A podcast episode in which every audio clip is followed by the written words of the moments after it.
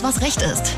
Der Rechtspodcast ohne Krawatte, Zwirbelbart und Anwaltsblabla. Aber dafür mit alltäglichen Rechtstipps, konkreten Antworten und jeder Menge Spartricks. Präsentiert von Ganze Rechtsanwälte.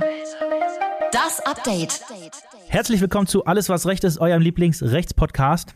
Ich bin Martin Wiesel und bei mir wie immer die skandalöse Sina Spreen. Hi, Hallo Sina. Martin.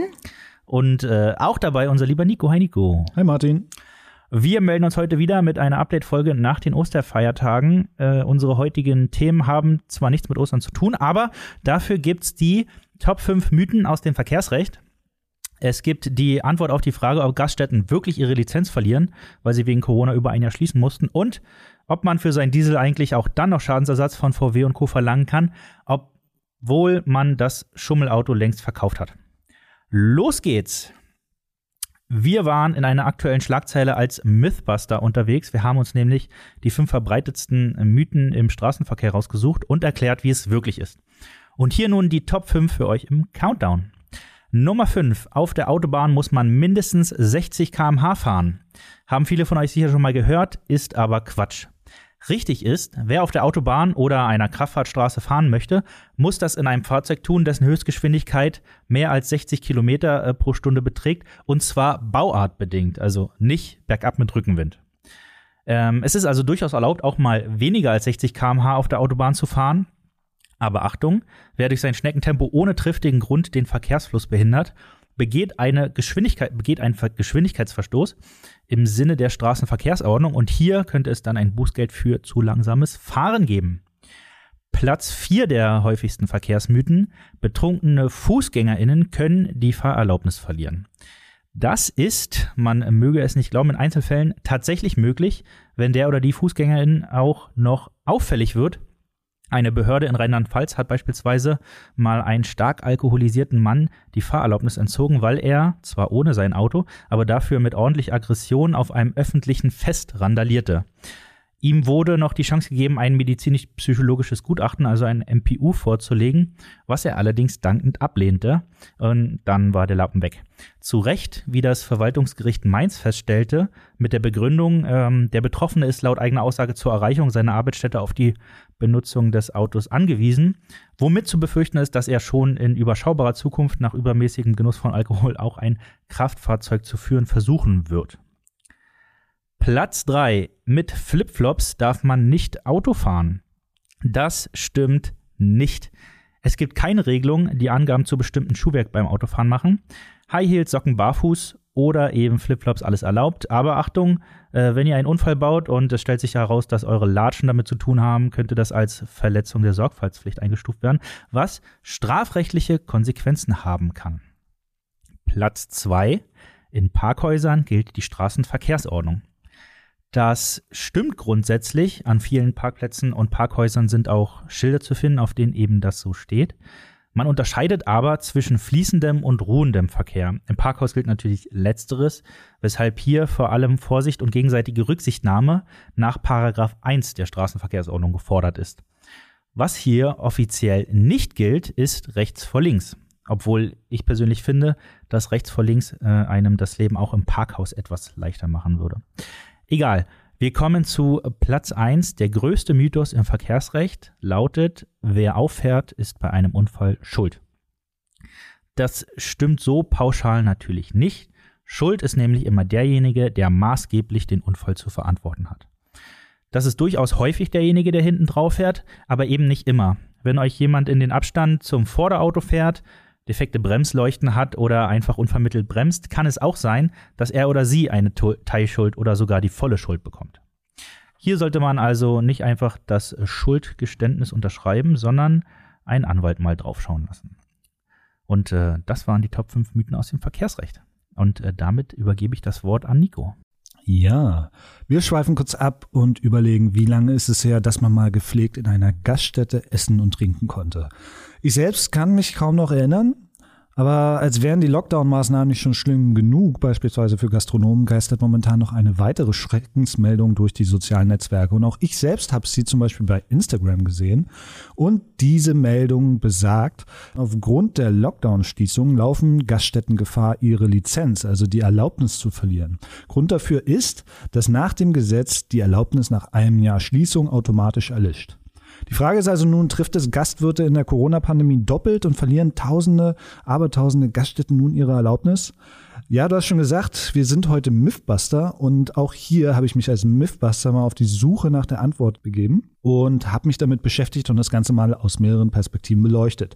Zuallererst, juristisch gesehen, stimmt diese Aussage tatsächlich. Denn nach dem sogenannten Gaststättengesetz, genau genommen im Paragraphen 8, heißt es nämlich, ich zitiere, die Erlaubnis erlischt, wenn der Inhaber den Betrieb nicht innerhalb eines Jahres nach Erteilung der Erlaubnis begonnen oder seit einem Jahr nicht mehr ausgeübt hat. Unsere Anwälte haben dann auf meine Nachfrage das Ganze bestätigen können und da verhärtet sich der Verdacht, dass es wirklich eng wird für die Gaststätten. Aber, ein ganz großes Aber. Wir haben uns höchstpersönlich mit der Berliner Senatsverwaltung für Wirtschaft in Kontakt gesetzt und mal gezielt gefragt, ob die deutsche Bürokratie den Gastronomen in der Krisenzeit tatsächlich ein Bein stellen wird. Und die Antwort kam wirklich ziemlich rasch. Und der Pressesprecher der Senatsverwaltung hat uns sofort beruhigen können. Denn dort sei man sich der Problematik bereits bewusst und hat schon entsprechende Maßnahmen in den Weg geleitet. Unter anderem versicherte man uns, und ich zitiere, die Erlöschensfrist kann nämlich unter Voraussetzung verlängert werden, dass ein wichtiger Grund vorliegt. Diese ist mit dem durch das Infektionsgeschehen einhergehenden rechtlichen und tatsächlichen Einschränkungen beim Betrieb der genannten Gewerbe erfüllt. Zitat Ende.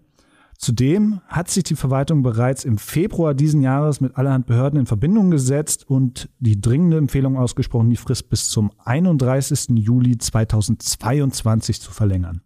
Also, Gastwirte und Gastwirtinnen können beruhigt aufatmen. Die Erlaubnis wird trotz erzwungener Schließung zurzeit nicht so schnell entzogen. Die Mythbusters haben also auch hier ein Rätsel gelöst und die Panikmache in den sozialen Netzwerken ein wenig entschärft. Aber das ist nicht das einzige Problem, was die deutschen Gaststätten gerade durchleben, denn durch die bereits erwähnten Schließungen tun sich natürlich eine Menge finanzieller Schwierigkeiten auf und die gilt es sicher und souverän zu umkurven. Und wie geht das? Das geht mit zum Beispiel mit der sogenannten Überbrückungshilfe 3. Und das ist eine staatliche Hilfszahlung, die die Fixkosten von Unternehmen und Solo-Selbstständigen zum großen Teil decken soll. Wie berechnet man sie?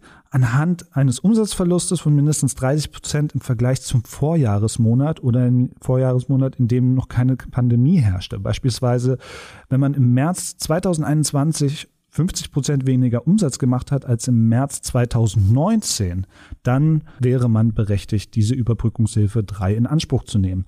Die genaue Berechnung, wer genau Anspruch hat und für welche Fixkosten diese Überbrückungshilfe geht, ähm, findet ihr in unserer großen Übersicht. Den Link findet ihr in den Show Notes. Und dort könnt ihr die Überbrückungshilfe auch gleich beantragen, denn der Antrag ist nur mit einer dritten Person möglich, also mit einem Anwalt oder Steuerberater. Und wir machen das gerne und ein weiterer Pluspunkt, die Kosten dafür trägt zum großen Teil sogar der Staat. Schaut also in die Show Notes, dort steht alles Wissenswerte und wichtig ist, glaubt nicht alles, was in den sozialen Netzwerken steht und erzählt wird. Genauso sieht's aus und es wäre ja noch schöner, wenn die Gastronomen ihre Lizenzen verlieren würden.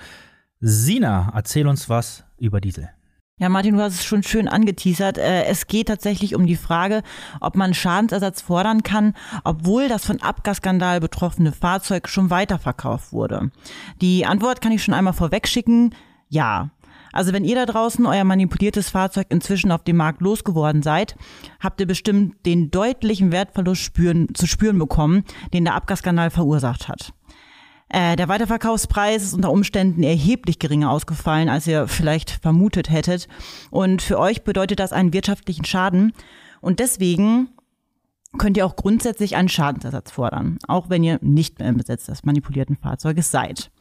Das wurde bereits durch tausende Urteile deutscher Gerichte bestätigt.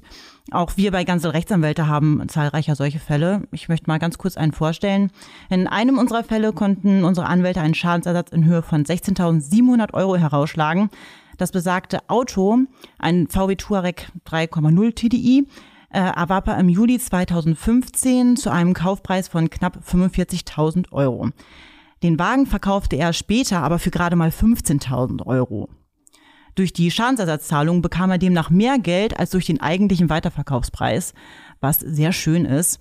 Und was die Erfolgschancen angeht, haben wir einmal unsere Anwältin und Expertin im Abgasskandal Caroline Diepold gefragt und sie hat dazu Folgendes zu sagen.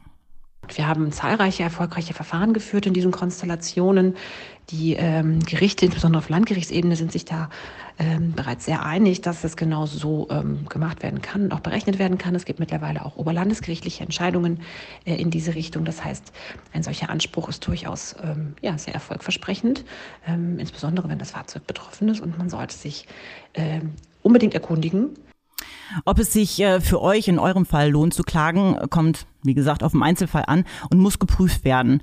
Was sich sagen lässt, bei Klage nach Verkauf, nenne ich es mal, wird in der Regel vom ursprünglichen Kaufpreis die sogenannte Nutzungsentschädigung und der Verkaufserlös angerechnet. Unter Umständen kann hier sogar ein Minusbetrag herauskommen, wenn die Nutzungsentschädigung sehr hoch ausfällt. Kurze Erklärung. Durch Abzug einer Nutzungsentschädigung soll der eingetretene Wertverlust des jeweiligen Fahrzeuges kompensiert werden. Heißt im Grunde, je mehr Kilometer mit dem Fahrzeug gefahren wurden, desto höher fällt am Ende auch die in Abzug zu bringende Nutzungsentschädigung aus. Um die Nutzungsentschädigung anzurechnen, wird wiederum eine andere Rechnung angestellt.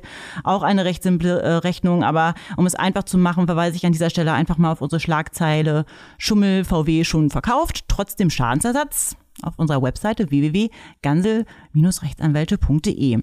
Da könnt ihr euch das äh, nochmal genauer anschauen und grob errechnen, mit wie viel Schadensersatz ihr äh, rechnen könnt.